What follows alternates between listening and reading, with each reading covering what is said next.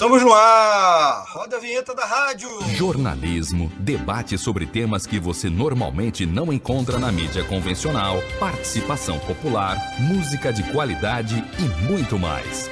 Web Rádio Censura Livre, a voz da classe trabalhadora. Estamos ao vivo. Começa agora o Economia é Fácil ao vivo aqui pelas plataformas da Web Rádio Censura Livre, quinta-feira, 18 de novembro de 2021. No tema principal desta edição, o Instituto Latino-Americano de Estudos Socioeconômicos, ILAESE, uma entidade voltada à pesquisa social aplicada e à formação de lideranças operárias e sindicais, lançou no começo do mês de novembro o Anuário Estatístico é, Trabalho e Exploração 2021, o mapa da exploração dos trabalhadores no Brasil e no mundo.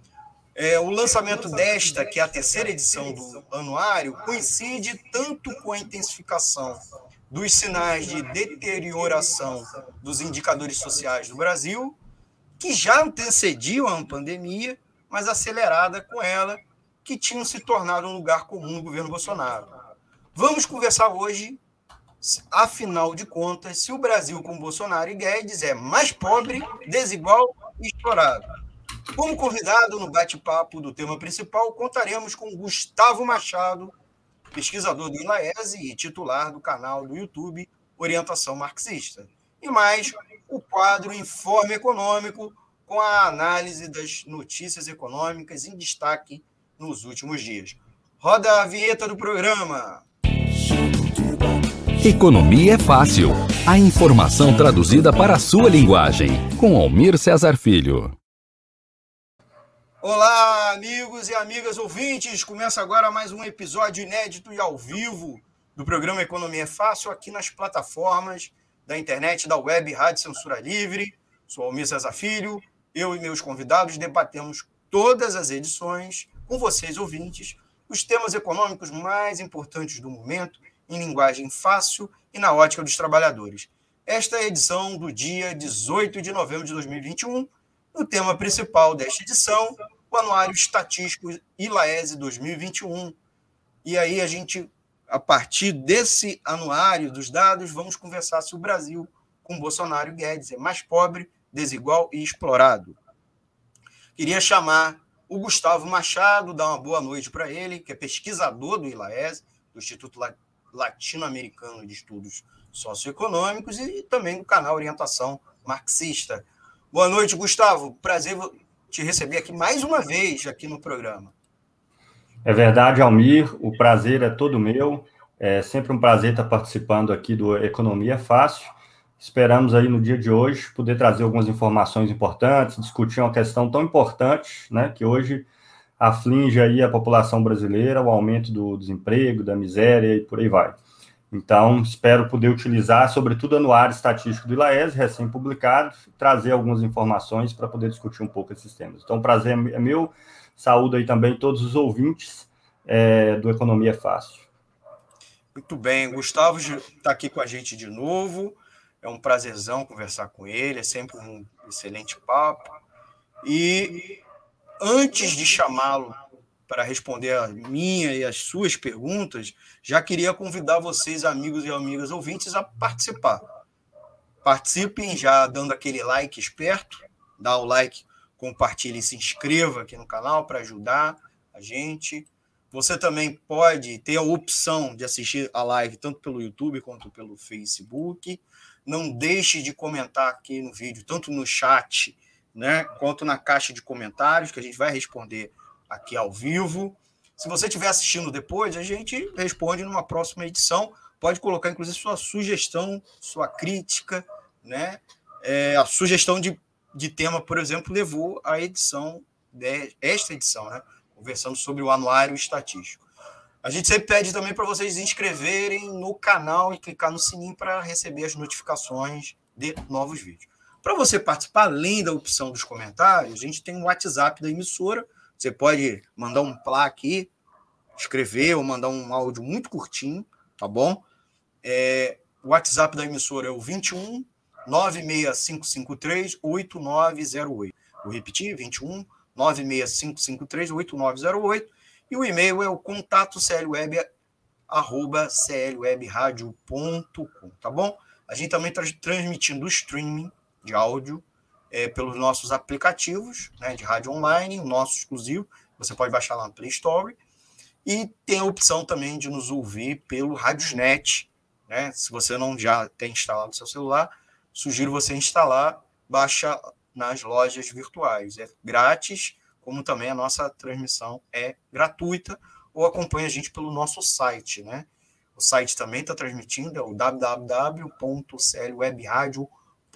Ao final, o podcast, tá bom? Assim que a gente terminar de gravar, a gente vai transmitir em podcast, certo? Além do Gustavo, da, abrilhantando aqui o programa, é, convido você para ficar na sequência do tema principal para conversar conosco os, as notícias né, que a gente separou, a equipe separou, o nosso quadro Informe Econômico, certo? Com análise das notícias econômicas em destaque, a gente separou três, eu já falo de antemão, para deixar vocês animados, ficarem aí. É, o primeiro é sobre as estimativas de inflação e de PIB do próprio mercado, que estão muito ruins, né? É, o próprio mercado financeiro avaliando as expectativas tanto para esse ano, mas principalmente para o ano que vem, o Boletim Focus, de terça-feira. Uh, o FMI sobre ameaça de inflação global, aí, inclusive a gente vai é, desfazer algumas falácias aqui, que o bolsonarismo, inclusive, está usando isso para se desculpar sobre a alta da inflação aqui no Brasil, o próprio dado também sobre comércio, sobre falências do comércio. A gente ainda vai dar uma dica aqui para quem é micro e pequeno empresário, que é gerador de mais de 80% dos empregos do país, né? O, o anuário vai nos ajudar nisso, né? É o próprio Ilaese, mas com algumas informações, inclusive uma dica que a gente está trazendo das, é, de plataforma da Serasa e do Sebrae para empreendedor por conta própria, que é boa parte dos trabalhadores brasileiros nesse momento, né? Última coisa, antes de a gente já trazer o Gustavo é, para conversar, aqui ó, já tem comentário dos ouvintes aqui ó. Boa noite do Antônio de Pada Figueiredo, nosso guru da Web Rádio, nos acompanhando lá do estúdio principal da emissora. Carlos Eduardo Alencastro, nosso ouvinte aqui regular, será que ele responde as perguntas deixadas na última entrevista, na página dele? É, ele me cobrou, ele fez umas perguntas na sua última live, depois a gente, inclusive, cata ela claro. aqui e para a gente conversar a respeito. Guilherme Leite, boa noite, grande Gustavo Machado. Ó, Carlos Eduardo já sobre os trabalhadores informais. Aí, é longa, vou botar daqui a pouco, hein, Carlos? Pode mandar essas e outras aqui, que já ajuda aqui o programa. A Marina, a Maria JS Gork, boa noite. Boa noite, Maria. Boa noite quem estiver nos acompanhando aqui, ao vivo, certo? É, pedir sempre um pouco de paciência para vocês, internet, está chovendo aqui na região metropolitana do Rio de Janeiro, nossa, nosso link é de internet, então sempre tem talvez algum, algum delay, algum probleminha. E vamos logo ao tema principal, sem enrolação, né? Já enrolamos bastante, já, mas vocês já podem colocar aí na tela suas perguntas para o nosso convidado, o Gustavo Machado, certo? O tema dessa semana é o anuário estatístico do ILAES, essa ponte com o anuário que foi lançado no começo agora do mês de novembro, com a questão mais geral da sociedade brasileira, inclusive os dados econômicos e sociais que o anuário traz. E aí a nossa pergunta: Brasil com Bolsonaro Guedes, ele se tornou mais pobre, desigual e explorado? Então, é, trazendo o Gustavo para participar com o tema principal, eu já queria, é, obviamente, fazer uma introdução, que é como a gente sempre faz para contextualizar e o porquê que nós escolhemos esse tema, né? É, tem uma forma também de o pessoal já ir entrando, convidando, né, outros colegas para estarem assistindo. Compartilha aí, galera, nos, nas suas redes sociais, já para trazendo o pessoal para participar aqui com a gente, né? Então, por que, que nós escolhemos esse tema? Né? Os sinais de deterioração da situação social do país são visíveis e medíveis, né? A gente anda aqui na, nas ruas, percebe isso. Mas também quando os institutos, os órgãos colocam, divulgam as informações a respeito. O ILAESE, que é o Instituto Latino-Americano de Estudos Socioeconômicos, é, que é uma entidade voltada à pesquisa social aplicada e à formação de lideranças operárias e sindicais, é muito importante isso, porque ela atua nessas duas vertentes, a pesquisa, é, pesquisa aplicada, né, mais do que pesquisa pura, a pesquisa aplicada e a formação, é, lançou no começo de novembro o anuário, o anuário estatístico dele, né? Já é a terceira edição desse anuário, né? Eu, isso, o Gustavo está com ele na mão. Eu vou botar também aqui na tela, tá? Botar primeiro a logomarca do Ilaese. Deixa eu tirar o. Esqueci de tirar o card. Aqui, ó. E também o card de divulgação, né? Porque fica com a tela bem grande, né, Gustavo? Aí dá para ver, né? Esse aí foi o da divulgação do lançamento do anuário, muito bonito, por sinal, a capa, claro, e o conteúdo que é o mais importante, né? É, é a terceira edição do, do anuário do ILAES e ele exige, ele exibe é, rankings de exploração, produtividade e remuneração. O anuário é repleto de gráficos, quadros e cartogramas, é, que lembra muito, é, para quem viveu os anos 1990 e 2000, os anuários estatísticos, né? Inclusive o mais famoso e comercial, que era o Almanac Abril. Né? O Almanac Abril, quem viveu, quem estudou, era pré-internet, né? lembra muito do Almanac Abril. Mas não era uma exclusividade, esse era um anuário eh, comercial de uma editora, né? Mas os, as entidades é, de pesquisa e formação política, de formação sindical, tinham seu, seu, similares, se não anuários. E o anuário apresenta ainda uma, coisas muito legais, como uma nova metodologia para análise de relação entre o Estado e o capital privado, é, também aponta a atual regressão do Brasil na divisão internacional do trabalho, o impacto da chamada indústria 4.0, né? essa revolução tecnológica na, que está afetando a produtividade do trabalho em vários setores da economia, e dados da exploração nas maiores empresas do Brasil e no mundo, e muito mais. O lançamento dessa nova edição do anuário coincide com, com as recentes falas do presidente Jair Bolsonaro e do ministro Paulo Guedes, junto a investidores internacionais, de que o Brasil estaria passando um momento por uma intensa recuperação econômica a partir de investimentos privados. Né? O Guedes fala, inventou um negócio que ele fica repetindo, é, que é PIB privado, né, nas palavras dele, que ele é um PIB privado, uma retomada. Foi, inclusive, a fala recente dele lá é, nos Emirados Árabes Unidos, né, que foi replicada bastante aqui pela imprensa nacional apesar da ampla gama de dados sugerirem o contrário, inclusive da própria volta do Brasil ao mapa da pobreza, né? apontada por instituições internacionais, além dos próprios órgãos públicos oficiais, como IPEA e IBGE.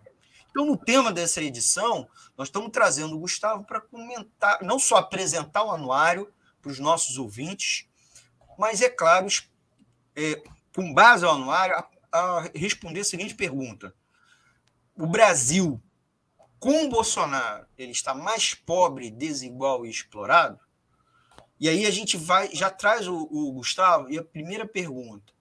Gustavo, o, em que o anuário complementa os trabalhos do IPEA, né, do Instituto de Pesquisa Econômica Aplicada, do IBGE, Instituto Brasileiro de Geografia e Estatística, que são órgãos oficiais em que muitos dos dados ajudaram a compor, inclusive, as análises do, do ILAES, o mesmo do IDES, que a gente já teve aqui em outros, já convidados do IDES, também utilizam dados do IBGE, né? e vice-versa, eles também, no caso da cesta básica, eles fornecem esses dados.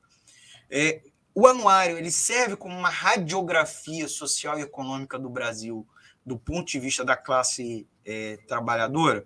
E eu já emendo uma outra pergunta que eu queria fazer depois, mas já estou no embalo, já estou na corrida. O que você é, aponta de é, mudança é, mais significativa entre as três edições do anuário do ILAESE? até mesmo metodológica, ênfase no temário explorado.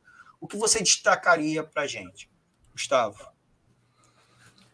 Certo, Almir. É, as perguntas são interessantíssimas. É, em relação à primeira, né? Primeiro, é só para limpar campo a algo que institutos como o IBGE faz, que nós, Vilaese, não fazemos e nem temos intenção de fazer, tendo em vista o objetivo do Instituto, que é produzir dados, né? Nós utilizamos os dados já existentes, nós os reanalisamos, o, os rearranjamos segundo outros critérios, mas nós não somos produtores de dados, né? Não fazemos pesquisa de campo, por exemplo, que vai lá nos domicílios, entrevista as pessoas com a ficha e a partir dali aplica métodos estatísticos e produz um dado a partir disso. Nós analisamos os dados já existentes. Mas, evidentemente, se a gente só mostrasse os dados tal como eles já aparecem é, nos boletins e nas bases de dados, quer seja do IBGE ou da RAIS, etc., o anuário não serviria para nada, né? Seria apenas uma reduplicação de uma informação já existente em outro lugar. Então, é, a grande diferença que a gente tem é que nós pegamos esses dados, aplicamos nova metodologia, fazemos cálculos para mostrar outros aspectos que normalmente são ocultos da nossa visão, da maneira como eles não são normalmente apresentados. Né? Então, para pegar um dado que já foi mencionado aí logo no começo da live, né, o PIB brasileiro, que segundo estimativas não deve crescer 1%, sequer ainda no início desse ano. Mas o que é o PIB no final das contas, né? Se a gente pegar, por exemplo, dentro do PIB, é, ele mistura ali na composição das receitas, os valores adicionados. Tem formas diferentes de calcular o PIB, mas uma delas é o valor adicionado em cada empresa, em cada unidade. É, por exemplo, eles não levam em conta se isso vem da indústria, se vem do comércio, se vem do banco, é, nem sequer se é imposto, por exemplo, sobre o lucro e arrecadação estatal. E se a gente parar para analisar calmamente, a gente vai ver, por exemplo, que o banco, embora ele tenha lucro, a origem do lucro do banco é transferência de riqueza de outras empresas produtivas da sociedade, por meio principalmente dos juros. Tá? O banco não é um fator que está produzindo riqueza, mas numa contabilidade, tal como sai no relatório de uma empresa individual, o banco aparece como sendo, por exemplo, uma montadora de automóveis ou uma mineradora. Então, nós vamos propor novos critérios. Tá? E o objetivo desses novos critérios que nós propomos é que permita, de fato, entender o que se passa na sociedade brasileira, tanto num retrato da situação atual, como o que vem se dando no desenvolvimento a partir de série histórica. Então, o PIB nós apresentamos uma metodologia nova, não para criar um outro índice no lugar do PIB, mas para desmembrá-lo, entender o papel das suas partes, como elas se relacionam, e só assim a gente consegue entender para onde o Brasil está caminhando. No lugar de pegar classificações da população, por exemplo, com relação à renda, como hoje domina, classe A, B, C, D, nós aplicamos a metodologia para entender quem é trabalhador assalariado, as estratificações dentro do trabalho assalariado, em que setor está, quem é subempregado, que é uma massa enorme, quem está fora, não está no mercado de trabalho ativo em determinado momento. Alguém pode falar, pô, mas isso não é o desemprego que o IBGE anuncia? Não, o desemprego do IBGE indica apenas quem procurou emprego nas últimas quatro semanas. E ele não passa o número do total da população brasileira que está em idade para trabalhar, mas não está trabalhando. Então, nós temos metodologia, metodologia distinta, tanto para análise das classes sociais e da análise da população no seu conjunto, mas principalmente para análise do processo de produção e reprodução da riqueza e a interrelação entre setores distintos do capital que cumprem papéis também distintos. Né? Então, é, esse é um primeiro aspecto. Então, a metodologia que nós aplicamos ela é nova, né? É, e ela vai servir tanto para os dados nacionais que nós vamos apresentar, como para os internacionais, sempre em série histórica muito longa, para a gente ter uma ideia do movimento que está acontecendo, das transformações que estão acontecendo, e não ter acesso a um número estático que não revela as relações sociais que estão por debaixo dele. Né? Então, é, as principais diferenças são essas, são metodológicas e, claro, a revista ela é feita do ponto de vista da perspectiva da classe trabalhadora. Então, o que, que significa isso? Significa que várias informações que para o investidor seriam de primeira importância, para a gente são secundárias. A valorização das ações, ou mesmo o tamanho da receita das empresas, quem teve o maior lucro. É, então, nós estamos preocupados em mostrar a magnitude da exploração que está por trás, e tentar apresentar uma forma didática também, de uma forma mais pedagógica possível. Então, a forma que nós elegemos, por exemplo, foi pegar uma jornada de trabalho de oito horas e considerar ali dentro o tempo de trabalho excedente que o trabalhador cede para a empresa para a qual ele trabalha, descontando todos os custos de produção, tá? Então, esse trabalhador, então, na jornada de oito horas, a empresa que lidera o nosso ranking, Salobo Mineração, 21 minutos o trabalhador paga o seu salário. As outras 7 horas e 39 minutos é trabalho excedente, é mais-valia, que vai ser dividida entre os bancos, a empresa da qual a pessoa está fazendo parte, e quando é o caso, uma parte vai para o Estado quando tem imposto sobre o lucro, que no Brasil nem sempre acontece. O Brasil tem pouco imposto sobre o lucro.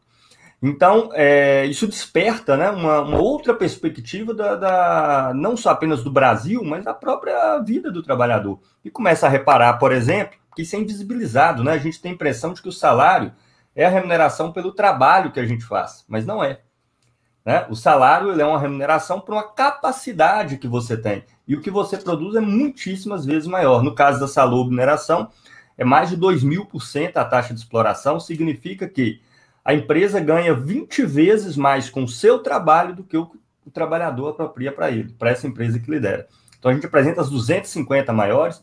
Tem um artigo metodológico grande no começo, que vai é, explicitar aí essa nossa metodologia com relação a como nós analisamos o processo de produção e redistribuição da riqueza, porque é diferente, você tem setores que você produz riqueza, outro está fazendo uma atividade que é igualmente importante para o sistema capitalista, mas que ela se apropria da riqueza que é produzida para fazer aquela função, como o exemplo dos bancos que eu mencionei agora há pouco, né? Então, é, os três, as três edições que saíram, como você terminou a pergunta, a edição, na verdade, eu, é, é o nosso anuário ele é bianual, né? Ele tem a ver com as nossas forças mesmo, a capacidade, a, a, a, a dimensão da nossa equipe, das nossas tarefas. Nós não conseguimos. O primeiro foi em 2017, né? O segundo foi em 2017, 19, 21. Exatamente, 17, mas, 19, mas é, é um processo, não é um, é um, foi um processo sem querer, querendo, né? De ser bianual, não foi? Sim, inicialmente a gente pretendia é, fazer uma edição física é, de dois em dois anos e anualmente uma edição é, apenas digital. Então seria 17 física e digital, 18 meramente digital. E, mas como o, o processo envolve não só coleta e apresentação de dados, mas um processo de pesquisa também, é, nós acabamos chegando à conclusão que era melhor dar esse intervalo, depois que o anuário já estava sendo editado, para que a gente pudesse aprimorar mais a nossa metodologia, encorpar mais a base de dados e, quando oferecer um material, um material que tenha mais novidades. Né? Então, é, metodologia... antes, antes disso, é, é, tem uma pergunta do nosso ouvinte, já te interrompo. Já... Claro. É, eu sei a resposta, mas passar para você, né? É, ele, ele é acessível pela internet ou só em papel? Explica aí para ele e para todos os ouvintes que estiverem acompanhando. Claro, é, as duas coisas, né? Ele está fisicamente, é, e, inclusive usamos material intencionalmente de excelente qualidade, não é o mesmo material dos, dos antigos Almanac Abril, que eu conheço é. muito bem. É um papel pra, todo colorido, um papel que permite ter uma visibilidade clara dos dados. Então, está à venda, são 180 páginas, está à venda no Mercado Livre, tá? Ah, e, o, e os links e também é de forma digital na plataforma do Ilaese mesmo. Então é só acessar ilaese.org.br barra anuário e lá você vai ter os links tanto para adquirir o exemplar digital em PDF quanto para conseguir o exemplar físico, né? A entrega do exemplar físico. Então tá, tá, tá disponível nas duas modalidades.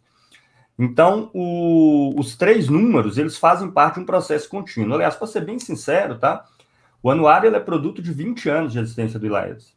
Tá? O ILAES existe desde 2002 e desde o início, é, muito antes, inclusive, de eu integrar os quadros do Instituto, o ILAES já foi bastante pioneiro numa série de estudos para assessorar a classe trabalhadora nos mais diversos setores, mas que envolvia uma análise mais profunda dos relatórios econômicos das, das empresas, do cálculo de exploração, de procurar índices de produtividade que pudesse complementar a inflação na campanha salarial. Então, isso está presente no ILAES desde o começo.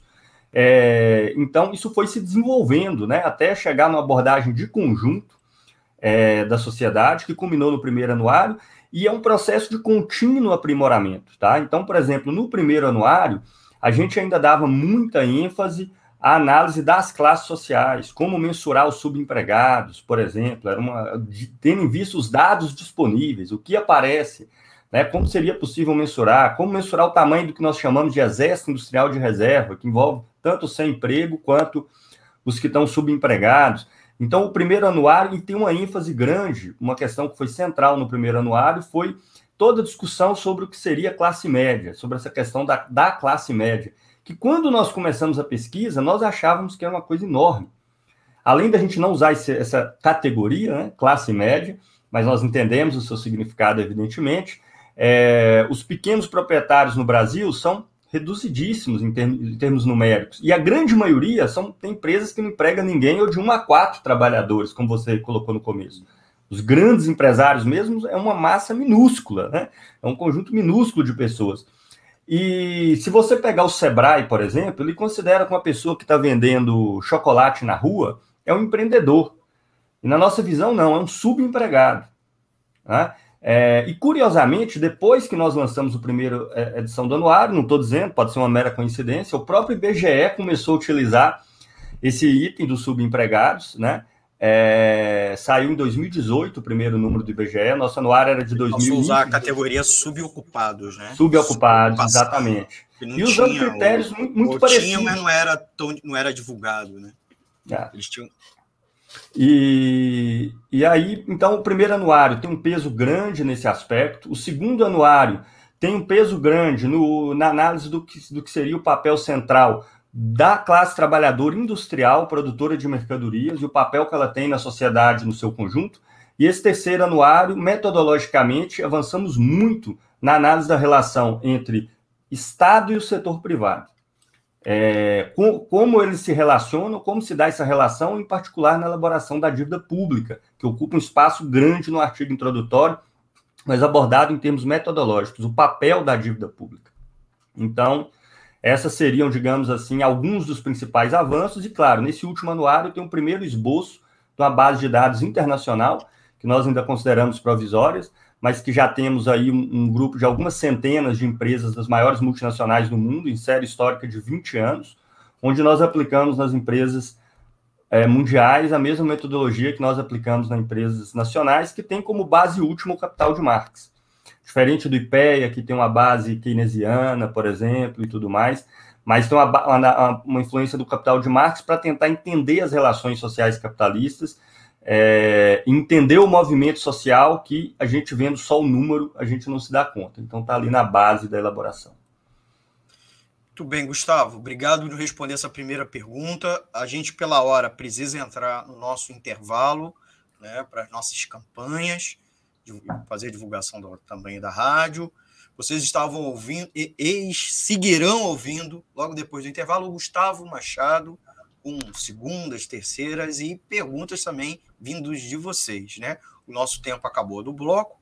O, o, o Gustavo fica com a gente, volta no segundo bloco, que a gente vai continuar tratando o tema principal. E ainda hoje, no terceiro bloco, o quadro Informe Econômico, com os destaques do noticiário econômico, é, sempre com linguagem fácil, na ótica dos trabalhadores, tá bom?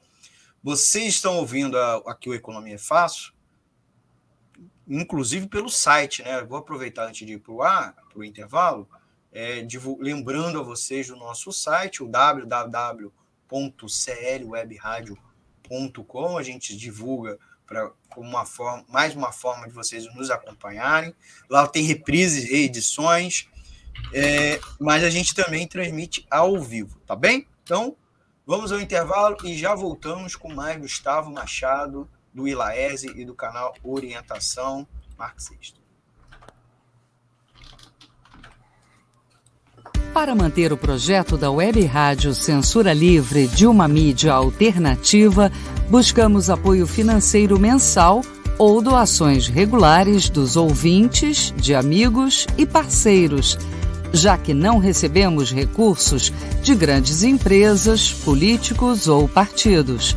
Seja um apoiador regular e ouça o agradecimento no ar durante as edições dos nossos programas. Sua ajuda é muito importante para nós. Enviamos prestação de contas mensal aos nossos apoiadores. Temos uma vaquinha virtual permanente. Anote o endereço virtual apoia.se barra CL Web Rádio. apoia.se barra CL Web Rádio. Saiba mais sobre a emissora no WhatsApp 21 96553 8908. Web Rádio Censura Livre. A voz da classe trabalhadora.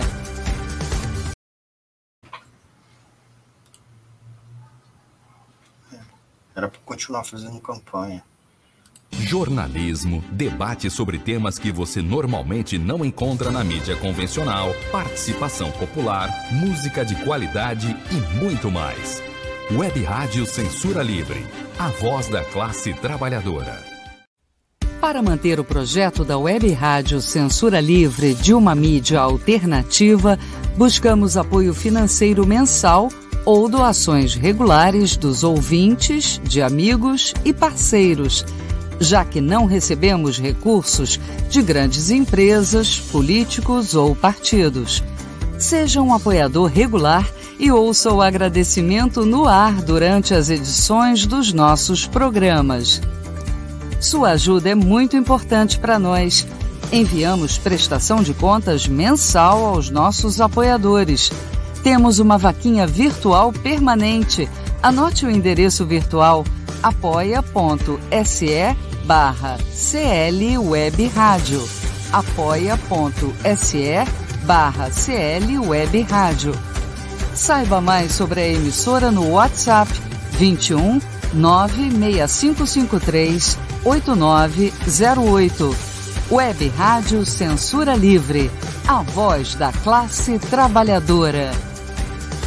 Acompanhe a programação da Web Rádio Censura Livre no site www.clwebradio.com, no aplicativo exclusivo para ouvir rádio no celular, tablet e Smart TV.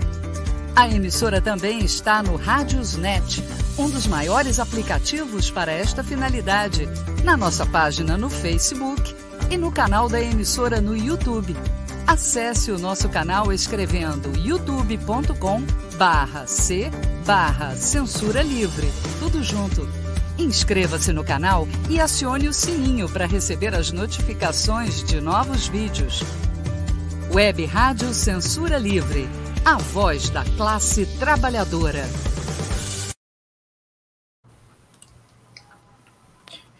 Voltamos, voltamos, estamos no ar ao vivo aqui pela Web Rádio Censura Livre, novamente com o programa Economia Fácil, o segundo bloco, conversando conosco o Gustavo Machado, do canal Orientação Marxista e pesquisador do ILAESE. A gente está conversando sobre o Anuário Estatístico 2021 do ILAESE. Vou botar novamente aqui na, na tela, aqui, fazendo o jabá aqui, do anuário, né?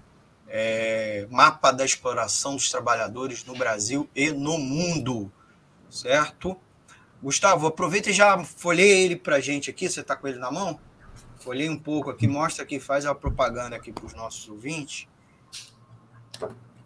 É, tô ganhando nada não, hein, meu povo? Tá, não tá aparecendo tanto não. Mostra, mostra mais para cá, assim. Traz, e mostra aí os nossos, para vocês verem para vocês verem bastante gráficos, tabelas, né?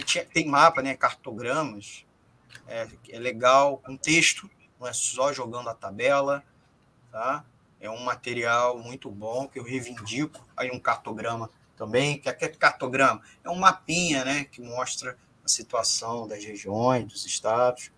Muito bom, né? Vocês estão vendo, é um material didático, é um material de referência para vocês a usarem para debates, materiais de pesquisa. O Raoni aqui acompanhando aqui, já encomendei o meu anuário. Eu também estou esperando, estou fazendo pesquisa. Tô, usei o, como referência o PDF, eu quero o físico. O meu está vindo, já vai chegar. Né? O Gustavo, inclusive, estava falando que estava embalando os anuários. Não é só blá blá blá, não. Bota a mão na massa, hein, galera. Né? Não é na massa literal, mas é na massa. Botando a mão no.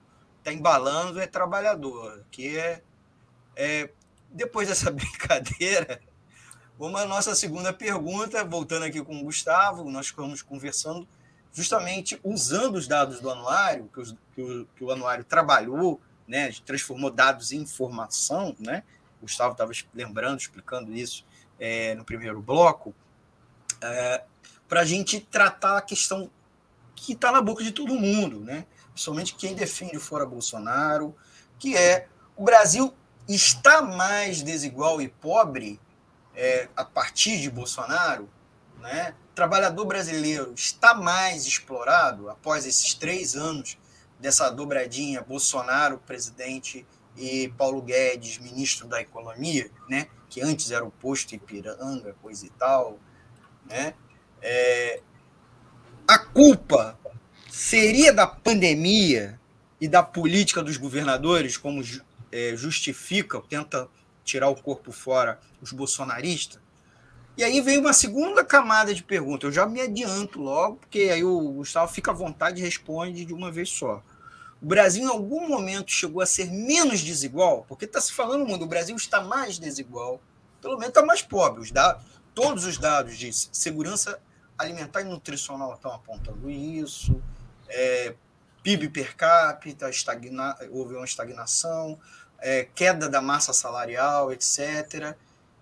Mas algum momento o Brasil chegou a ser menos desigual, pobre e explorado, é, como afirmam tantos por aí, é, especialmente os petistas e seus simpatizantes, né? Gustavo, por favor, pergunta inquietante. Claro. É, no anuário traz muito subsídio sobre essa questão, né? É, em vários sentidos. Mostra o impacto da pandemia, que existe, é real, e até maior do que é normalmente divulgado. Ali nós vamos mostrar, por exemplo, que a massa da população brasileira sem emprego, ela saltou 10 milhões de pessoas no ano de 2020, tá? Foi de era 49 milhões aproximadamente, foi para praticamente 59 milhões de pessoas sem emprego, seja por que motivo for. Isso só no ano de 2020. Mas esse mero dado já dá um indício do tamanho da catástrofe, porque foi de 49 para 59 milhões. Você ter 49 milhões de pessoas, é, como era um ano no final de 2019, antes da pandemia, sem emprego, é, é uma situação que ela estava longe de ser, de ser tranquila. Então, isso já do ponto de vista da massa de pessoas que foi arrancada para fora, tanto do emprego formal quanto até mesmo do subemprego. Mas mais do que isso, né? É, do ponto de vista estrutural, o Brasil passa já por um processo de longuíssimo prazo, é, onde o país tem uma participação cada vez menor na cadeia de valores global, ou seja, na massa da riqueza que é produzida no mundo, o Brasil ocupa um lugar cada vez mais reduzido, cada vez menor. Tá? Isso tem que ver, dentre outras razões, por um papel o que a gente chama de uma desindustrialização relativa. Por que uma desindustrialização relativa do país? É, em certo sentido, todos os setores são industriais hoje, inclusive a própria agricultura utiliza tecnologia de ponta e tudo mais. Só que o Brasil, cada vez menos, ele não produz as tecnologias, inclusive, que ele utiliza. Elas são todas produzidas fora do Brasil. E qual o impacto que isso tem? Que esses produtos de alta tecnologia significa que tem mais trabalho agregado, tem mais valor agregado, precisa de mais pessoas, de mais qualificação. Então, o país vem se unilateralizando ao longo das últimas décadas, e isso é profunda no governo Bolsonaro e Guedes, inclusive, como um país é, que não participa do topo da cadeia de valores, ou seja, da produção dos produtos de tecnologia de ponta, que reduz a sua, a sua indústria de transformação, que produz bens de consumo final para o nosso consumo interno ao país, e vê crescer apenas a produção de produtos é, de extração direta de recursos naturais diretos, as chamadas commodities ou os produtos primários, como prefiram chamar. É, e, é, e é tão curioso, porque isso, isso reduz toda a massa de produção de valores é, no Brasil, só que os setores que são os proprietários das empresas, eles não estão ligando muito com isso, não. Porque eles empurram, literalmente, essa crise para o bolso dos trabalhadores, né? E eles ganham muito dinheiro em cima disso. Então, um exemplo. campeão de dividendos, tá? Que é a parte dos lucros que vai para a conta bancária dos acionistas, que tem o ranking no anuário, Vale do Rio Doce, com mais de 18 bilhões de dividendos distribuídos ano passado. É, na verdade, ficou até desatualizado, porque esse ano eles atualizaram o dividendo do ano passado e passou de 18 para 21, mas tudo bem. A mesma empresa responsável pelo crime de Brumadinho, com centenas de vítimas há, há dois anos atrás. É, então, os capitalistas que exploram esses setores no Brasil, por mais que a cadeia de valor ali seja pequena, ganham muita grana, ganham muito dinheiro. Não estão preocupados com qualquer tipo de transformação estrutural no país. E isso gera crises crônicas em todos os elos da cadeia. Né? É, que vai ter impactos no comércio, que é agora agravado pelas transformações tecnológicas que estão acontecendo, que estão centralizando empresas que viram monopólios mundiais, como é o caso da Amazon, como é o caso nos transportes da Uber, ou da Lyft, que não tem no Brasil, iFood.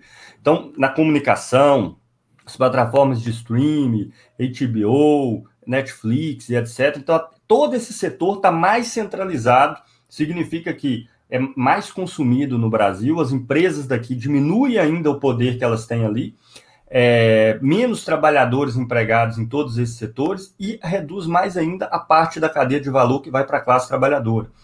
Então, isso vocês vão ver não só nos rankings da exploração, mas depois esses dados são totalizados, inclusive pro setor, tá? E na massa de valor adicionado produzido no Brasil nos últimos anos, é, nos últimos dois, três, é uma tendência já de longo prazo, mas nos últimos dois, três em particular, a classe trabalhadora nunca se apropriou é, de tão pouco. E curiosamente, nesse cenário de crise, então, várias pessoas estavam na expectativa aí que Bolsonaro e Guedes iriam reduzir a participação do Estado e, é, e que esse seria o problema. O problema seria o tamanho da participação do Estado, né? Era ponto um. Então, logo, eles iriam reduzir o papel da participação do Estado e com isso o Brasil iria, né, prosperar, o PIB privado e blá blá blá. Acontece o seguinte, que um, um dos ganhos que a gente traz nesse material é, primeiro, então só já anunciando, não, o Brasil não reduziu a participação do Estado, tá? Inclusive a fatia ocupada pela administração pública na, no, no, no PIB brasileiro, só vou, vou, vou elencar os números aqui para vocês, tá? Em 2004 era 15,62%, tá? Em 2015, 17,18%. Então cresceu aí 1,5% de 2004 a 2015. Em 2018, 17,39. Em 2019, com Bolsonaro, 17,63. Cresceu antes da pandemia, tá? E depois da pandemia, mais ainda, 17,90. Porque, na verdade, o principal papel do Estado é salvar o próprio capital. Por meio do mecanismo da dívida pública, de, de venda de títulos e de revenda dos títulos da dívida pública. Então, funciona mais ou menos assim, né? O capitalista ele, ele não tem mais onde investir, porque a taxa de lucro está muito baixa, porque o Brasil está desindustrializando, porque não compensa mais investir na siderurgia brasileira, por exemplo, ele compra títulos da dívida para ganhar juros pagos pelo governo. O governo gasta esse dinheiro, o capitalista fica recebendo juros como se esse capital tivesse aplicado produtivamente, e depois, quando ele achar um lugar, um ninho melhor para chocar seus ovos, ele vai e é, é amortizado, ele ressasse o valor e aplica em outro lugar. Então, o Estado tem um papel ativo nesse mecanismo interno ao próprio mercado privado. Né?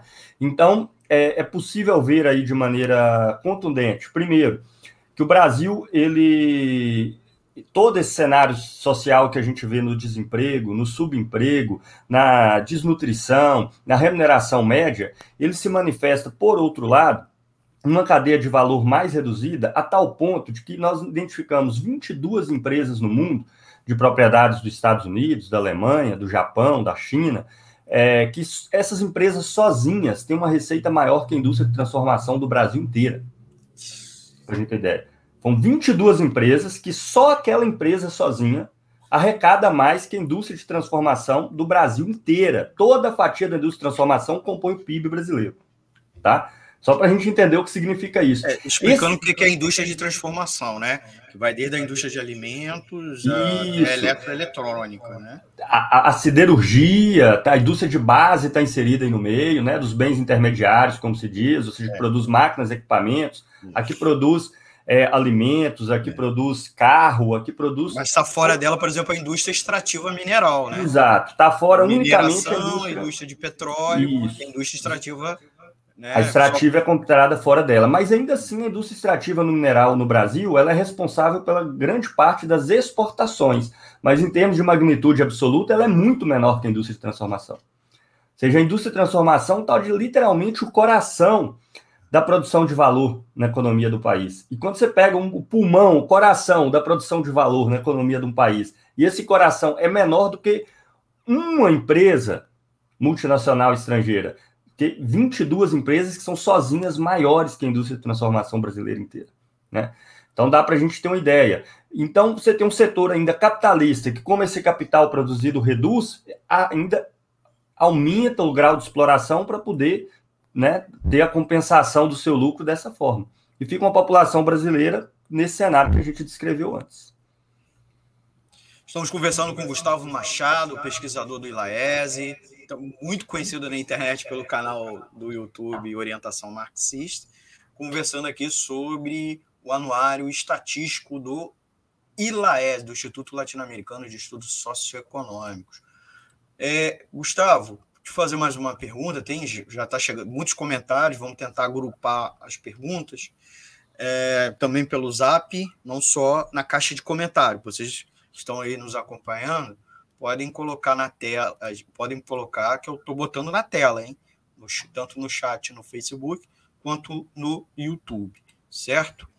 É, a nossa, queria fazer, queria tentar sintetizar é, da seguinte forma: o, o Brasil é, é muito dito que está quebrado, né? Inclusive já desde antes já é, do, do, da pandemia ou mesmo antes do Bolsonaro durante o governo Temer, no final do governo Dilma, se falou muito isso. Uh, e quem, quebrou foi o PT, tanto pela é, os inimigos, os antipetistas, a oposição, mesmo quem era a oposição de esquerda, apontam é, que o Brasil passou por dificuldades, o PT também tem um papel nisso, né? apesar dos petistas não reconhecerem uma parte dos críticos, principalmente da direita, acusa que, essa, que a, o Brasil foi quebrado pelo PT por causa da corrupção. Né? E também pelos erros na política econômica, seria dita intervencionista, né? socialista, é, bolivariana, como alega a imprensa, o mercado, e muitos dos ditos liberais, e principalmente pelo bolsonarismo.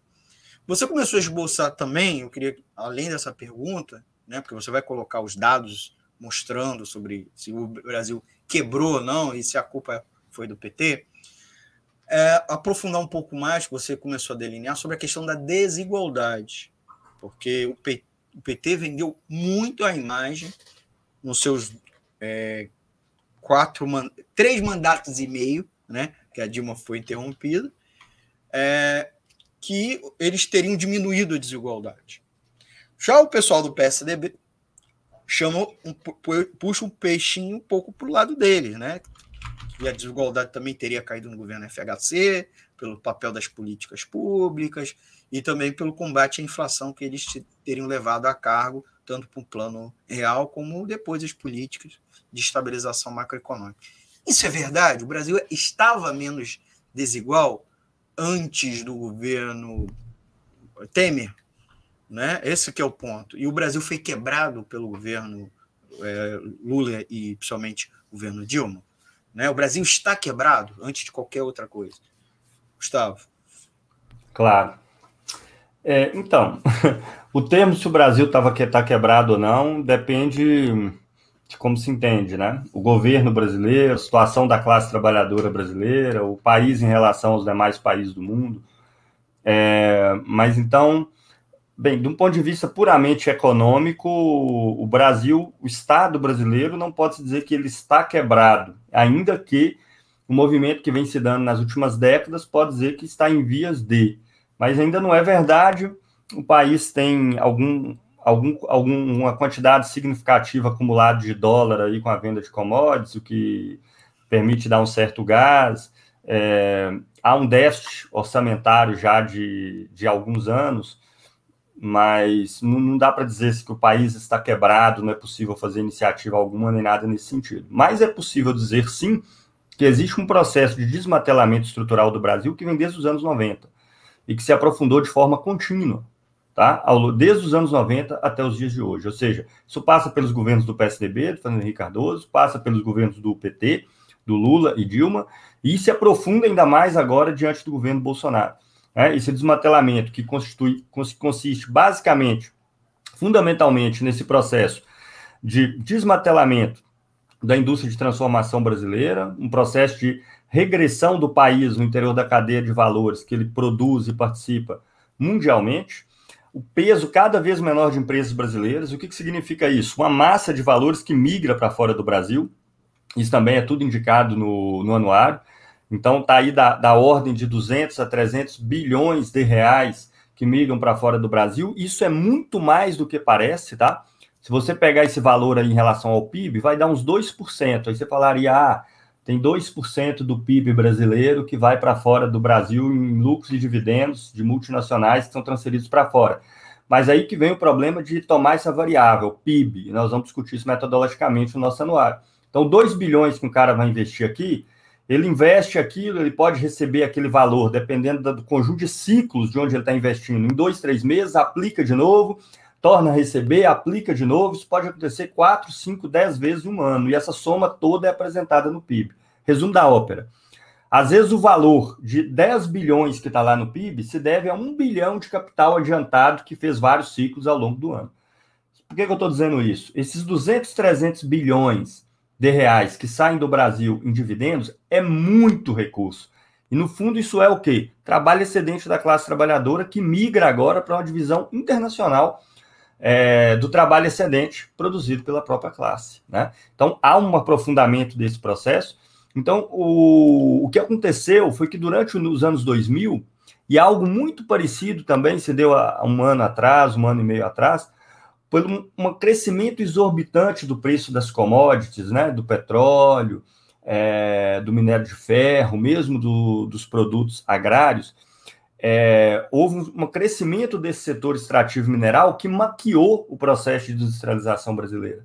Né? Então, enquanto os preços estavam lá em cima, uma coisa aparentemente compensava a outra imediatamente, parecia que o Brasil estava até melhorando. Quando os preços despencam, a situação foi aquela que a gente viu ali em 2012, 2013. O que, que acontece agora? Os preços tornaram pular lá para cima, há um ano atrás. Voltou a ser o que era 10 anos atrás? Não que agora o processo de desmantelamento da cadeia produtiva brasileira era maior.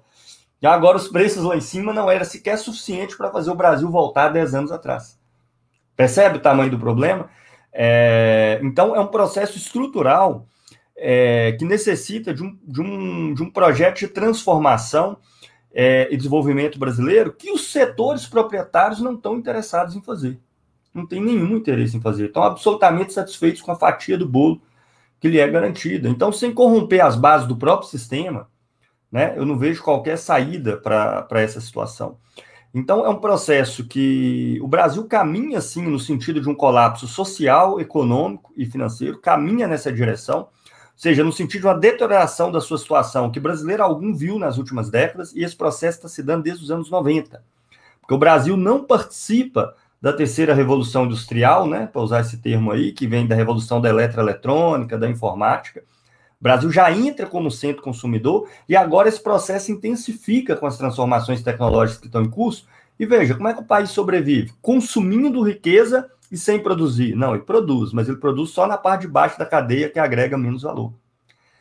Então, só para vocês terem uma ideia disso, é, eu vou pegar aqui na agricultura, no próprio anuário, tá? É, no setor agropecuário, é, é um dos setores principais do ponto de vista da, do ponto de vista da, da balança comercial brasileira, ou seja, exportação de produtos agropecuários. Só que esse setor, ele é responsável hoje por menos de 3% da força de trabalho ativa brasileira. É, não sei, tô, não, não ouvi ao mesmo. Não, não, desculpa. Se fala tanto. Eu estava falando mais para mim mesmo. Desculpa. Ah, Se é, fala tanto do agro, do agro, do setor agropecuário como carro-chefe da economia brasileira, mas é um setor que gera muito pouco postos de trabalho. Né? até mesmo claro. atrás da indústria, sendo que a indústria, apesar de gerar poucos comparado ao setor de serviços e comércio, ele tem um efeito cadeante muito grande, são maiores salários, né? A indústria tem essa peculiaridade positiva. Já a agropecuária não, geralmente são salários mais baixos, menos encadeamento, né? É, efeito, menos efeito renda e ainda tem efeitos externalidade negativa, prejuízos para a economia, até a questão da poluição, desmatamento, né? E agronegócio, você é quando você pega agropecuário, mais o setor de indústria de alimentos, né? A agroindústria, o setor. Né? O pessoal estica mais o, né, o tamanho do setor para dar um PIB mais relevante, né? Desculpe, Gustavo, eu acabei me Não, perfeito. Não, perfeito os comentários, é isso mesmo. Só para a gente ter uma ideia, ó, extrativo mineral meio por cento da, da, da, da classe trabalhadora formal brasileira. 0,49, para ser mais preciso, tá? É, a indústria de transformação é 15,3%, 7,3 milhões. Como você bem falou, o comércio são 9 milhões e meio e o setor de serviços são 14 milhões. Só que tem um detalhe: se não tiver produção de mercadorias, não tem comércio. Né? Vai comercializar o quê?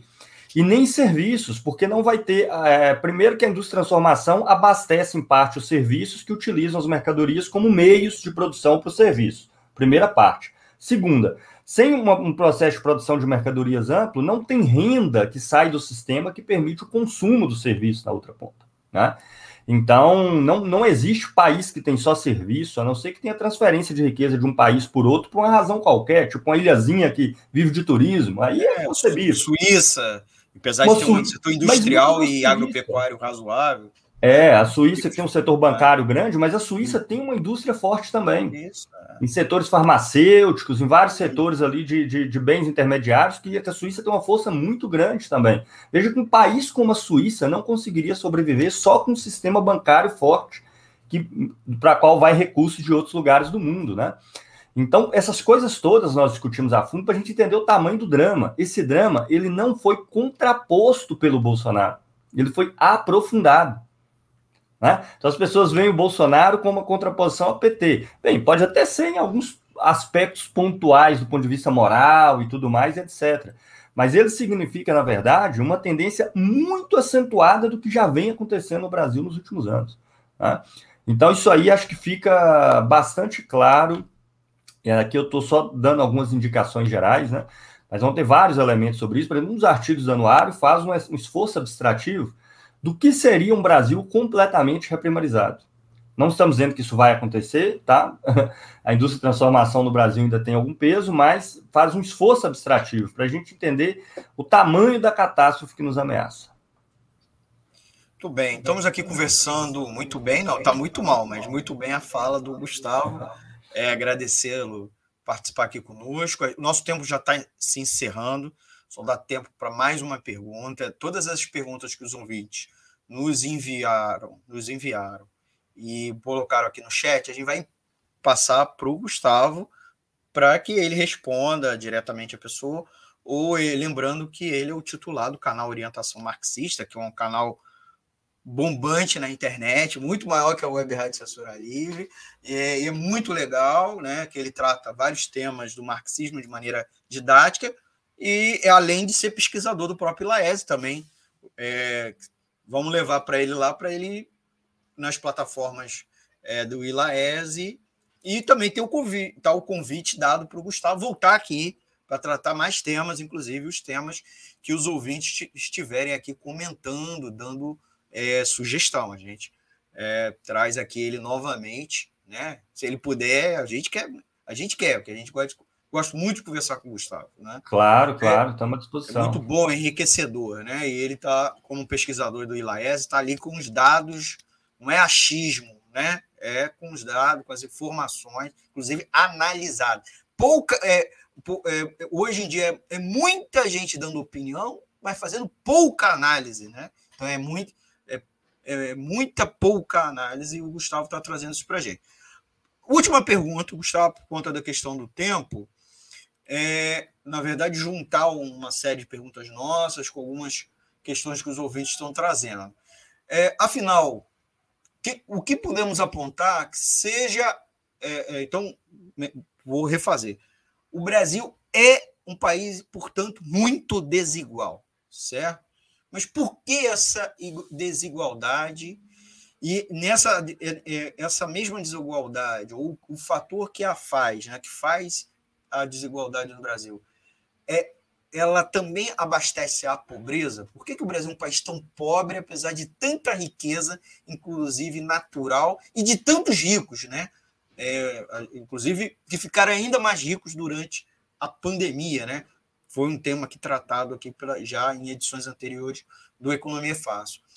E outra coisa, por que passamos tão mal pela pandemia, diferentemente de outros países, é, com tantos mortos, né? A pandemia aqui no Brasil está em queda, é, e aí as pessoas começam a se esquecer que tivemos aí quase 700 mil pessoas mortas. Eu perdi é, amigos, perdi parentes, né? tive casos de Covid na família. E não é leve, e leve não é fácil, entendeu? É resfriado que não foi é, resfriadinho, como disse o presidente.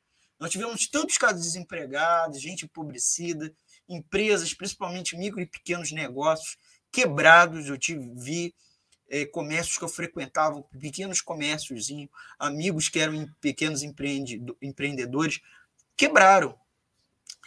É, também outra coisa, o Brasil é o campeão da exploração da sua força de trabalho. Né? Os dados do anuário apontam bastante essa questão. Por que isso também junto? Né? Além da desigualdade, a exploração. Elas se alimentam. É, Afinal, somos um país que pratica superexploração do trabalho, que é algo que, eu, que parte sempre foi das minhas pesquisas, né? É, o que podemos fazer para reverter essa situação? Então, já fecho com isso. Tá? O dado é esse, o que causa, né? o dado você aprofundou. O que causa um pouco, você já avançou, mas aprofunda um pouco agora. Mas o que fazer para reverter essa situação? O país ser muito explorador, explora muito o trabalhador, muito desigual, que tem muito pobre. Gustavo. Claro. É, então, a resposta mais geral, né? O sistema capitalista é desigual por natureza, isso é sabido. Né? É, um, é um sistema onde uns possuem o capital, ou seja, que nada mais é do que o trabalho passado, acumulado, que vai ser reinvestido. É, um, é uma forma de sociedade que não se organiza de maneiras a garantir o conjunto da população possa exercer suas atividades. Então, se, se o mercado atualmente, para consumir a produção atual, são necessários 30, 20, 50 milhões de pessoas, que jogue todo o restante para fora.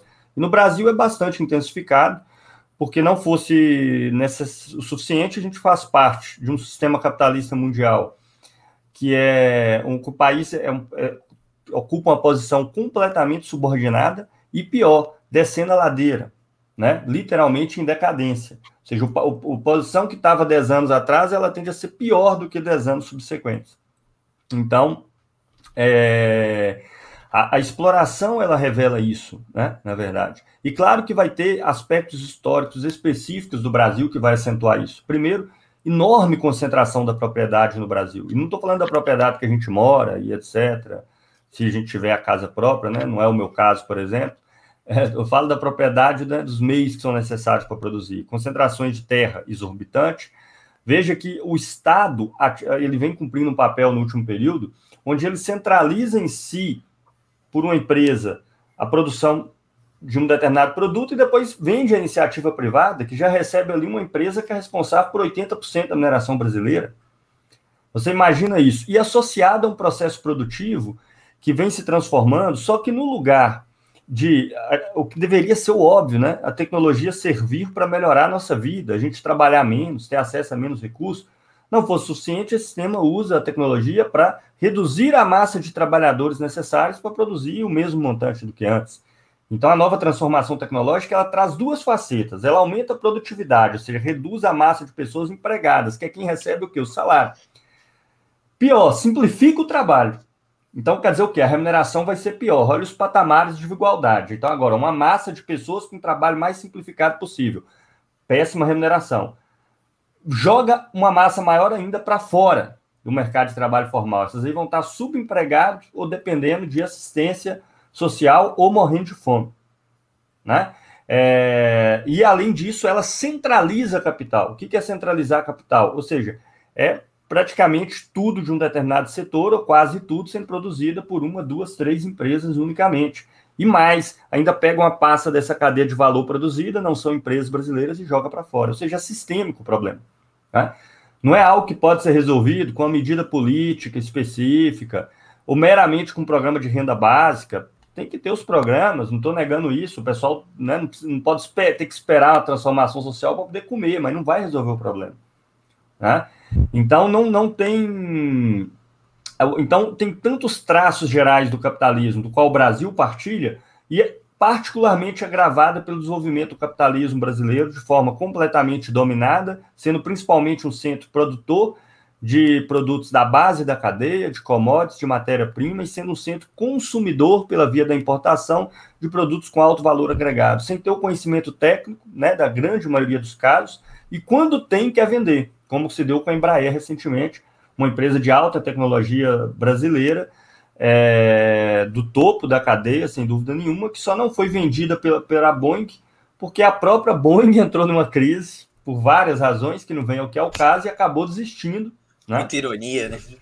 Muita ironia, sim. Envolveu a pandemia, com a aeronave deles importante, que acabou dando um problema grande, né? gerou uma crise grande na empresa, e acabaram desistindo da compra. Né? E veja, Brasil tem entre os poucos países do mundo capazes de montar um avião, a importância que isso tem. Poderia servir de uma empresa que servisse de um polo tecnológico para um projeto de desenvolvimento do Brasil.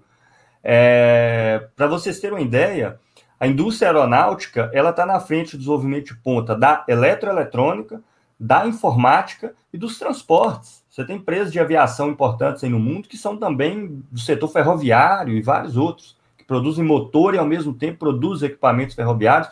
O Brasil tem uma empresa como a Embraer. Mas não é só o governo que autorizou a venda, não. Os donos da empresa querem vender. Porque eles sabem que num país desmatelado como o Brasil tem empresas desse porte, eles preferem ter o dinheiro deles adormecendo em títulos da dívida pública, é mais seguro. Então, os acionistas foram os primeiros a falar: oba, vamos aproveitar enquanto está dando certo e vamos vender. Quais as consequências vai ter para a população brasileira no seu conjunto? Enormes, mas para o acionista não, porque ele continua com seu capital, ele só mudou o lugar tirou da indústria que envolve pesquisa, desenvolvimento, conhecimento, uma massa de trabalhadores, para uma outra coisa qualquer. Inclusive, pode jogar para fora do Brasil, se assim preferir. Então, não vejo como ter uma mudança na situação sem botar no dedo da ferida, que é o próprio sistema capitalista, que é particularmente agravado pelas especificidades brasileiras, do desenvolvimento histórico do Brasil e do que tem sido aí a, as propensões de, nas últimas décadas, quando o país passa por essa desestruturação crônica é, e orgânica. Eu queria fechar aqui a sua última fala é, com a ler uma, um comentário do nosso ouvinte, o Raoni Lucena, que é até da equipe aqui da, da Web Rádio Censura Livre, mas está nesse momento licenciado, está lá licen curtindo a licença paternidade dele. É, a luta por ser explorado em melhores condições está fadada ao fracasso a longo prazo se não estiver associado a luta contra a própria exploração. Palavras do Raoni Lucena, né, que eu acho que sintetiza um pouco o que o Gustavo estava falando. A, gente, a luta anticapitalista tem que estar colocada, inclusive, como uma forma de é, resolver os dilemas do desenvolvimento econômico nacional né, brasileiro. Né? Gustavo, é, sua última palavra, assim, dar uma boa noite aos nossos ouvintes, agradecer mais uma vez por estar aqui com a gente. O, o, o programa Economia Fácil está aberto a você, como também a Web Rádio Censura Livre, para novas, novas participações suas, parcerias, etc. Gustavo. Não, Almir, eu que agradeço. Para mim é sempre um prazer, estou inteiramente à disposição. Hoje um pouquinho cansado, não vou negar, mas espero que tenha dado. Estava embalando lá os, os, exemplares do anuário. É, dentre outras coisas, né? Exatamente. Hoje foi cedo para. Hoje despachamos algumas dezenas, consegui despachar algumas dezenas hoje cedo, que estava um pouco atrasado, e depois teve outras atividades, inclusive envolvendo a própria divulgação do anuário. É, mas espero ter conseguido aí contribuir. Convido todos a conhecer o material, tá? A abordagem, a proposta, os dados são inéditos, vocês não vão encontrar em outro lugar E mesmo para quem tem alguma dúvida, eu faço o convite a conhecer o anuário, é, disponível tanto físico quanto digitalmente, tá? Foi apresentado aí no início é, o link, é ilaese.org.br barra anuário. Lá dentro vocês vão ter o link para aquisição tanto do PDF, quem quiser versão digital, quanto físico Bom, também. É, e, e, depois estão livres para disseminar aí o PDF e nos ajudar na divulgação do material.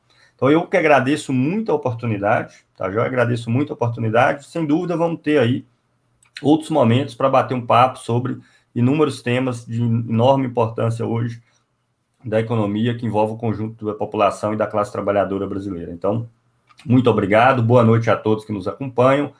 É, podem continuar me acompanhando também pelo canal Orientação Marxista. Assim que eu tiver tempo, vai ter mais vídeos por lá também. E muito obrigado. Muito bem, conversamos agora com o Gustavo Machado, do, eh, uma conversa muito boa, muito, muito feliz de ter conversado com ele hoje. O tema, tema do programa de hoje, que foi o lançamento né, do Anuário Estatístico do, do ILAES, mas a é, respondendo uma pergunta que é frequente aqui, inclusive. É, o, a desigualdade, a pobreza, a exploração aumentaram com Bolsonaro e com Guedes? Muito bem que colocado pelo Gustavo. É, queria convidar vocês, amigos e amigas ouvintes, a dar, a dar o like, se gostaram aí da entrevista, dá o like. Eu só estou vendo o like do Caio Cristiano, Cristiano e do Antônio de Pádua Figueiredo. É, dá o like aqui, inclusive, por que, que o like é importante? Além de, poxa, dar um apoio né, para gente, dizendo que está gostando do programa, é uma forma de, entre aspas, educar os algoritmos da plataforma que você estiver assistindo, tanto no Facebook quanto no YouTube, é, para receber mais conteúdos similares tá, a essa edição, o próprio do próprio programa Economia Fácil, como da Web Rádio Censura Livre, e é uma forma de eu agradecer vocês aqui ao vivo, tá bom? Então, nós vamos para o intervalo, a gente já volta daqui a pouco com o terceiro e último bloco, com um informe econômico, os destaques do noticiário econômico dos últimos dias, traduzindo. Separei três notícias importantes aqui. É, a gente não vai mais contar com o Gustavo, o Gustavo vai assistir a gente, enquanto começa já preparar para descansar esse dia intenso aí de labuta do companheiro, tá bom? Gente, vamos ao intervalo e muito obrigado aí pela audiência de vocês. Eu aguardo mais um pouquinho da audiência de vocês. Até já! Para ajudar a Web Rádio Censura Livre, anote os dados da nossa conta. Banco Bradesco, agência 6666, conta corrente número 5602, dígito 2. Se preferir, nosso Pix é 32 954 696 0001 81. Somos uma emissora sem fins lucrativos e as contribuições são para pagar os custos de manutenção e transmissão. Desde já agradecemos a sua ajuda. Web Rádio Censura Livre, a voz da classe trabalhadora. Você sabia que se a reforma administrativa for aprovada, o governo não será mais obrigado a garantir os serviços públicos? A chamada PEC 32 vai retirar as obrigações sociais do Estado, privatizar os direitos da população e transformar tudo em mercadoria. Ao invés de trabalhadores concursados, o governo vai contratar empresas privadas para gerenciar serviços de saúde, educação e segurança. As escolas, o SUS e o programa de vacinação, por exemplo, poderão ser repassados para o setor privado. Ou seja, você vai ter que pagar por um direito que é seu ou receber um vale de quinta categoria para ser atendido nos piores lugares. Na prática, a reforma administrativa de Bolsonaro e Paulo Guedes vai entregar tudo aos empresários e deixar o povo sem assistência. Não podemos permitir que o Congresso aprove essa reforma. É preciso defender os serviços públicos. Diga não à PEC 32.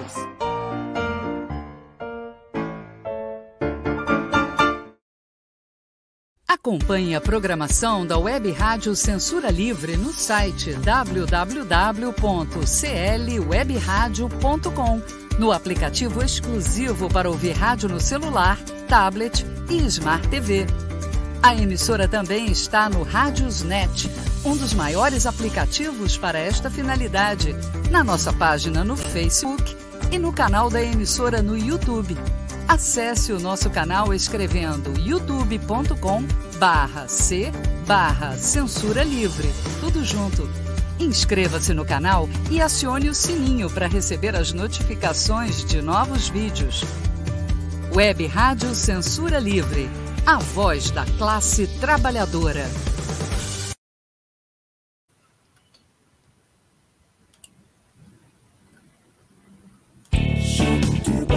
Economia é fácil. A informação traduzida para a sua linguagem. Com Almir Cesar Filho. Voltamos! Voltamos com Economia Fácil aqui pela Web Rádio Censura Livre, www.clwebradio.com. Sou Almir Cesar Filho. Obrigado por continuar aqui com a gente, porque está começando o terceiro bloco e, é claro, com o quadro Informe Econômico, o Informe Econômico, com os destaques do noticiário econômico dos últimos dias. O Informe Econômico sempre trazendo as notícias com linguagem fácil, sem economias e tentando trazer também a notícia sobre a ótica dos trabalhadores e trabalhadoras, né? Então a gente está com o nosso terceiro bloco. Eu separei três notícias para a gente conversar. É, a primeira, a primeira é uma, é uma notícia sobre a, sobre a questão da inflação e também do crescimento do PIB. Antes, já peço a vocês para dar o like, né? Para dar like aí para apoiar o projeto, para educar os algoritmos da sua rede social a apresentar o conteúdo da Web Rádio Censura Livre e, é claro, você se inscrever aqui no canal, clica e também clicar no sininho para receber a notificação de novos vídeos. Três notícias. A primeira notícia é o mercado financeiro sobe a estimativa de inflação e vê a alta do PIB menor que menor que 1% em 2022. A segunda notícia é o FMI. Quatro fatores ameaçam a inflação. O fundo acredita que preços deem uma trégua apenas ano que vem, né? É, o Brasil reúne quatro desses fatores que ameaçam a inflação. E a notícia número 3, que é o comércio ainda sofre com a Covid. A gente vai dar uma dica aqui, muito legal para quem é micro e pequeno empresário, principalmente do setor de comércio, certo? Então vamos à nossa primeira notícia. Mercado financeiro sobe a estimativa de inflação e vê alta do PIB menor que 1% em 2022. Os dados são fruto de pesquisa realizada pelo Banco Central BC com as instituições financeiras na semana passada. Analistas seguem projetando alta dos juros nos próximos meses. Né? As previsões constam do relatório Focus, você já deve ouvir falar, já devem ter ouvido falar, que é um relatório que ele é divulgado mensalmente. É, nós estamos trabalhando aqui com os dados do Focus de terça-feira, dia 16 de novembro. Hoje é dia 18, né? O programa está sendo transmitido e gravado no dia 18. E o Focus, como vocês sabem, é um relatório do Banco Central que ele ouve instituições do mercado financeiro. Os dados são levantados, os dados são levantados na, foram levantados na semana anterior uma pesquisa de mais de 100 instituições financeiras. Então, não é um dado é, a partir de é, coleta na realidade, sim, ouvindo os banqueiros, certo? E mesmo para eles a situação, a previsão, eles estão estimando uma situação ruim para a economia ano que vem, tudo diferente do que o governo vem falando, certo? Então, eles estão estimando que além de uma alta maior na inflação para o ano que vem, é, o mercado também baixou né, a previsão de crescimento do PIB deste, de, de, é, de 2022, que passou de 4,93, desculpa, é, que agora estão estimando para o ano de 2022 menos de 1%, certo? Eles menos de 1%, né? O, gover o governo projeta mais que o dobro disso. É, e também para agora, para 2021, para este ano, ele reduziu de 4,93 para 4,88, certo? Então, também estão estimando um crescimento agora menor. E aí é preciso lembrar vocês que o PIB, né, Produto Interno Bruto, é a soma de todos os bens e serviços produzidos no país e serve para medir a evolução da economia. Tá? Então, para 2022, o mercado reduziu a previsão de alta do PIB de 1 para 0,93%. 0,93%. No começo deste ano, a previsão dos analistas era de uma alta de 2,5% para a economia no próximo ano, e a, expectativa começou a ser revisada para baixo somente em setembro, certo? E ainda a gente estava sobre o impacto da melhoria da atividade econômica, o começo da reabertura da economia, né, economia, a reabertura das atividades econômicas não essenciais, por conta da vacinação, né, o sucesso a base de pancada, mas foi, né, da vacinação, né? E aí, gente, outra coisa importante, né, pro o mercado está estimando para o IPCA, para o Índice de Preço ao Consumidor Amplo, que é a inflação oficial do Brasil, a expectativa dele é que para este ano sumiu, subiu de 9,33 para 9,77. E foi a 32 semana seguida de aumento. Então, estão estimando aumento, mês a mês eles estão estimando esse aumento maior. Então, o centro, só para vocês verem, o centro da meta de inflação em 2021 é, era de 3,75.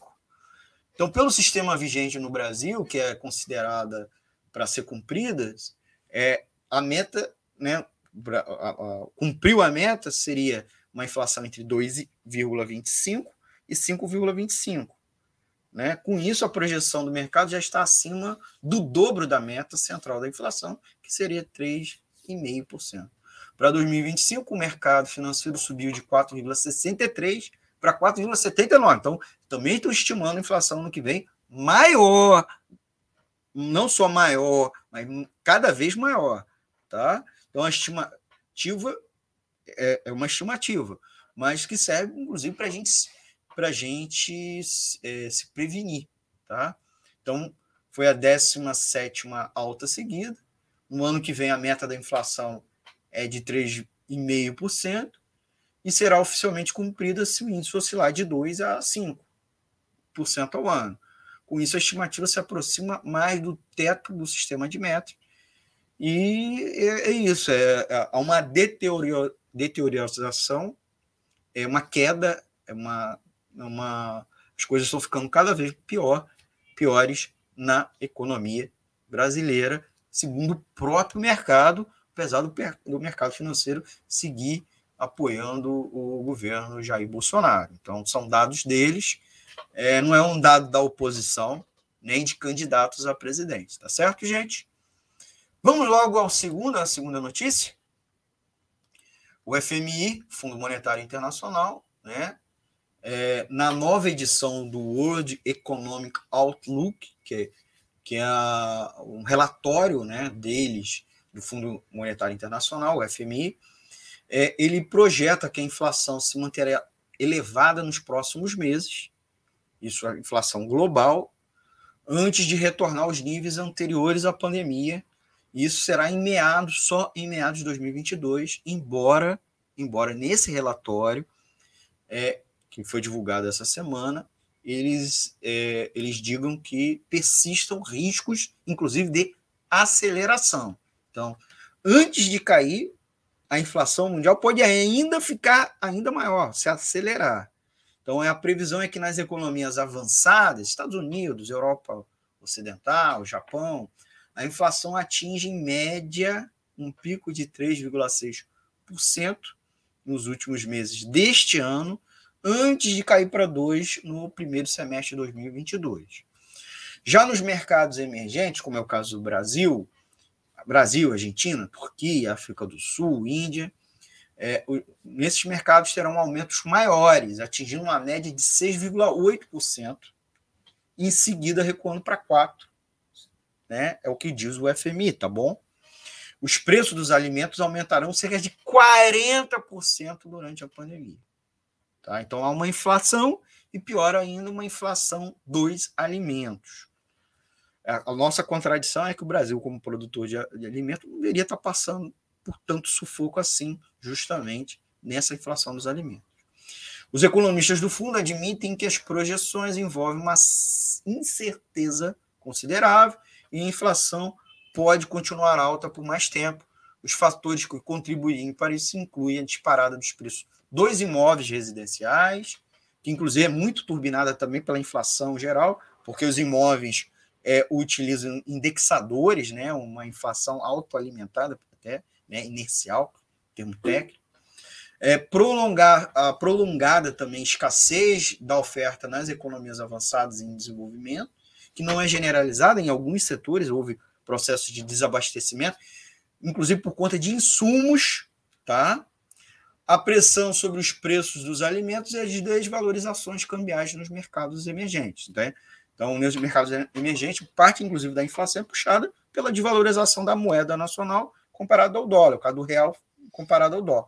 O caso brasileiro é ainda pior e por isso a inflação no Brasil está sendo puxada muito maior. Então, como você, a gente é, noticiou no bloco, desculpa, no, na notícia anterior, é, em destaque, é, a, me, a, me, a inflação brasileira para esse ano é muito maior do que a inflação, a média da inflação, inclusive dos emergentes, certo?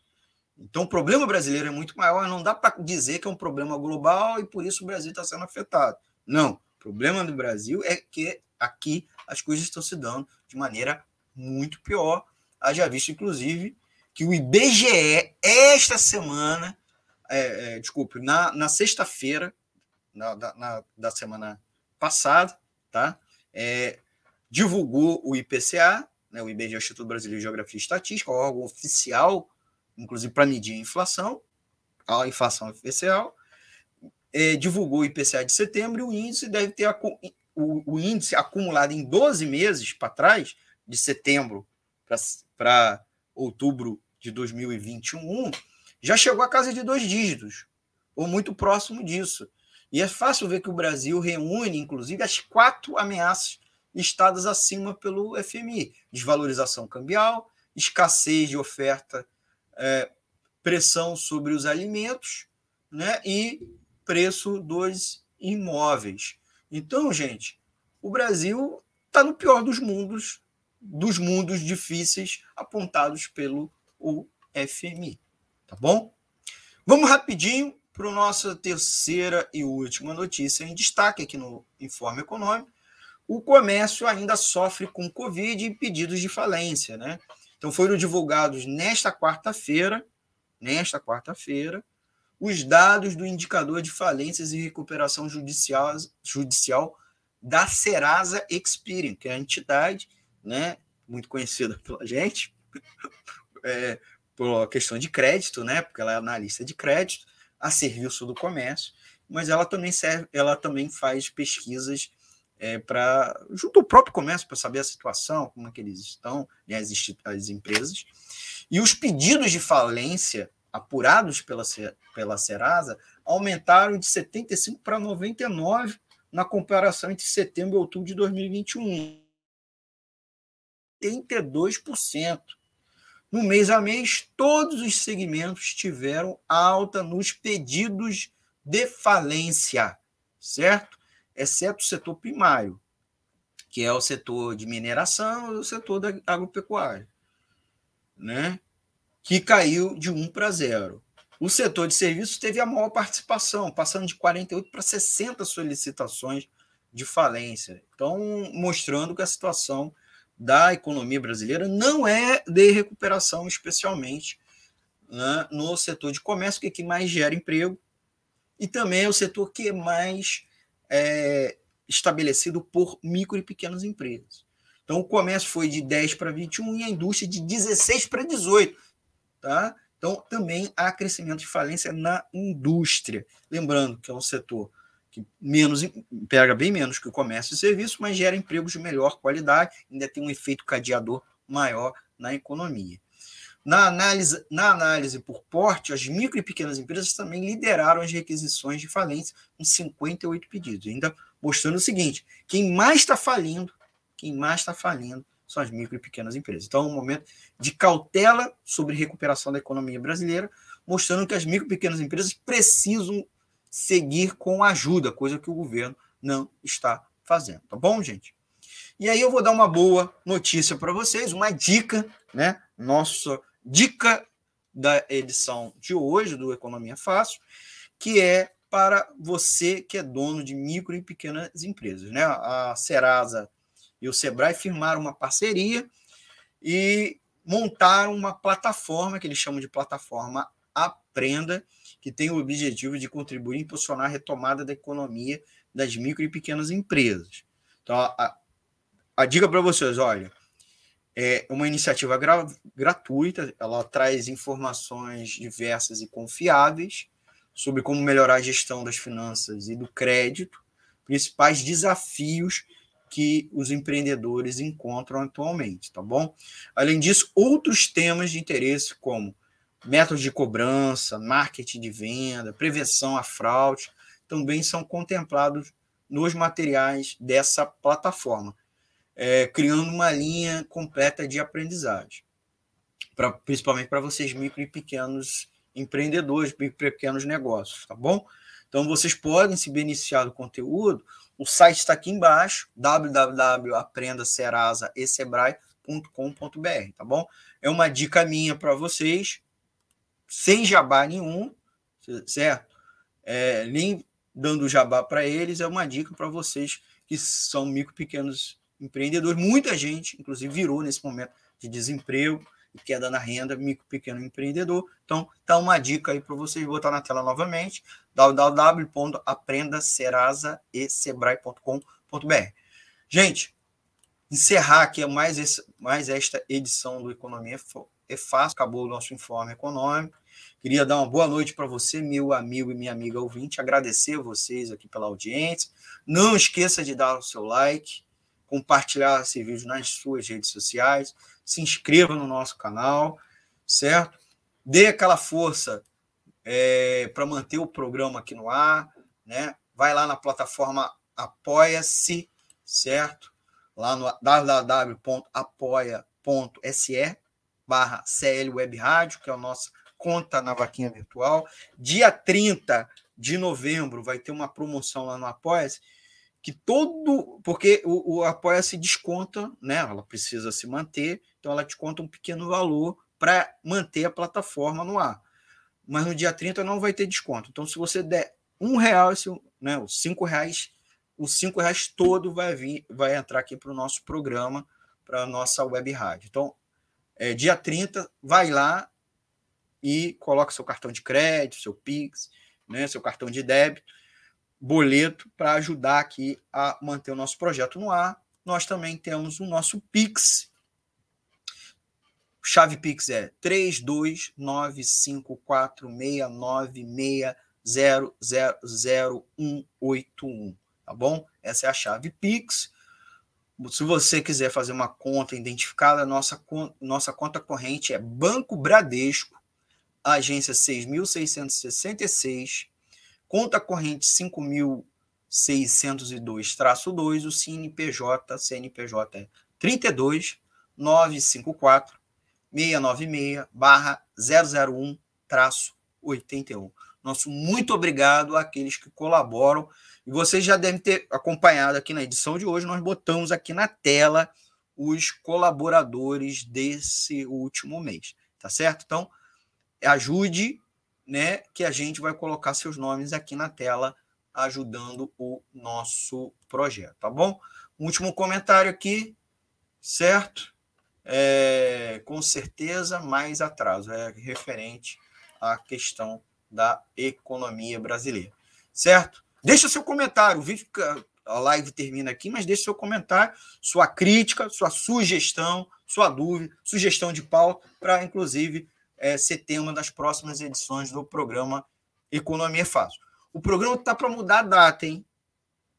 Então, a gente vai divulgar aqui para vocês a nova data, que deve ser segundas-feiras, às 8 horas da noite. Deixa aqui um comentário se você prefere esse dia da semana para o programa. Então, a próxima semana a gente já deve estrear um novo horário, certo? Então, deixa aqui esse comentário dizendo se é um bom horário ou não, porque a gente está concorrendo com muitas lives, muita gente, inclusive, reclamando disso.